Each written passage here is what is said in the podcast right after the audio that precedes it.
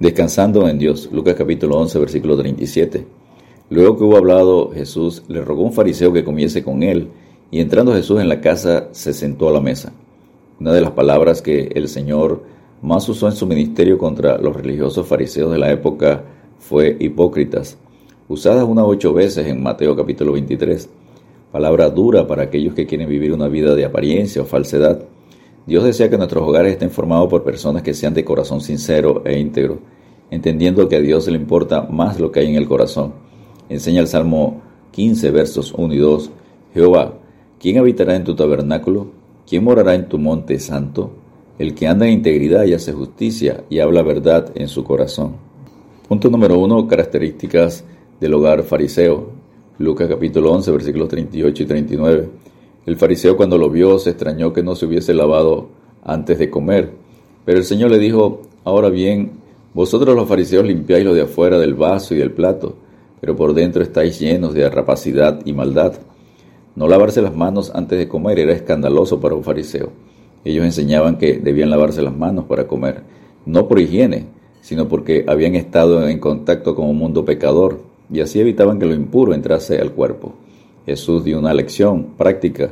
No se lavó las manos para demostrarle que lo importante es el corazón, como enseña en Mateo capítulo 15, versículos 18 al 20. Pero lo que sale de la boca del corazón sale, y esto contamina al hombre, porque del corazón salen los malos pensamientos, los homicidios, los adulterios, las fornicaciones, los hurtos, los falsos testimonios, las blasfemias. Estas cosas son las que contaminan al hombre, pero el comer con las manos sin lavar no contamina al hombre.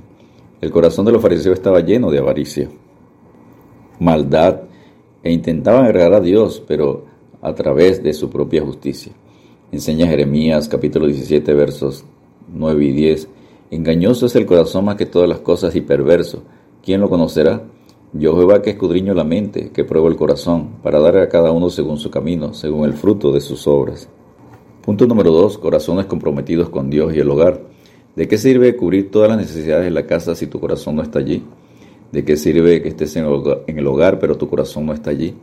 Como padres de un hogar de familia no queremos ni debemos vivir de las apariencias. Debemos estar comprometidos de corazón con nuestra familia, con nuestro cónyuge para toda la vida, con nuestros hijos para enseñarles a glorificar a Dios. ¿De qué servir a la iglesia, leer la Biblia, dar los diezmos y la ofrenda si tu corazón no está allí? Dios ve el corazón como enseña en 1 Samuel 16:7. Y Jehová respondió a Samuel, no mires a su parecer ni a lo grande de su estatura, porque yo lo desecho. Porque Jehová no mira lo que mira el hombre, pues el hombre mira lo que está delante de sus ojos, pero Jehová mira el corazón. Y en Mateo 5:8, bienaventurados los de limpio corazón, porque ellos verán a Dios. Debemos ser cuidadosos en poner reglas y límites en nuestro hogar para que sean respetadas, pero que no causen heridas en quienes amamos.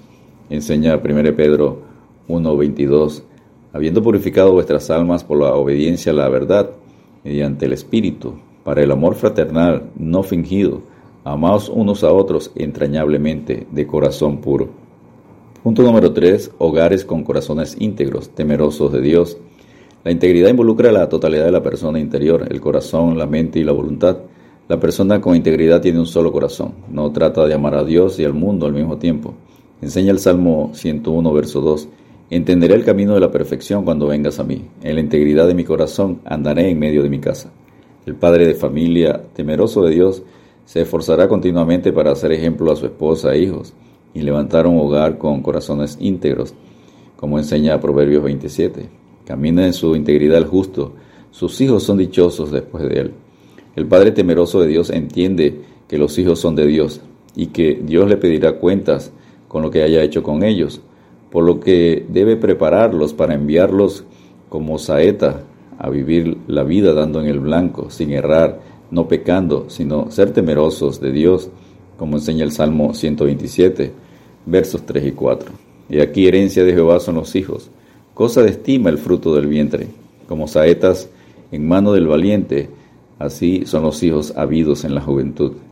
El padre de familia temeroso de Dios será muy feliz, dichoso, como enseña el Salmo 128, versos 1, 3 y 4 y el 6. Bienaventurado todo aquel que teme a Jehová, que anda en sus caminos.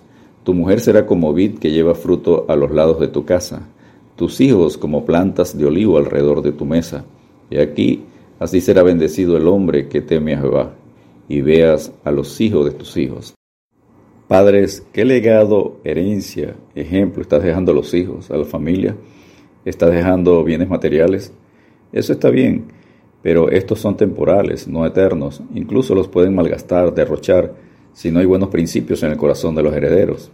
La herencia, legado espiritual son eternos y no pueden ser destruidos ni hurtados, como enseña Mateo capítulo 6, versículos 19 al 21.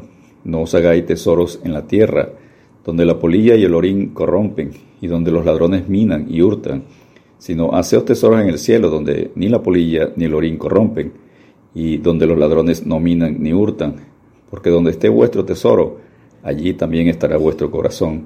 Descansemos en Dios practicando el Salmo 119, verso 11.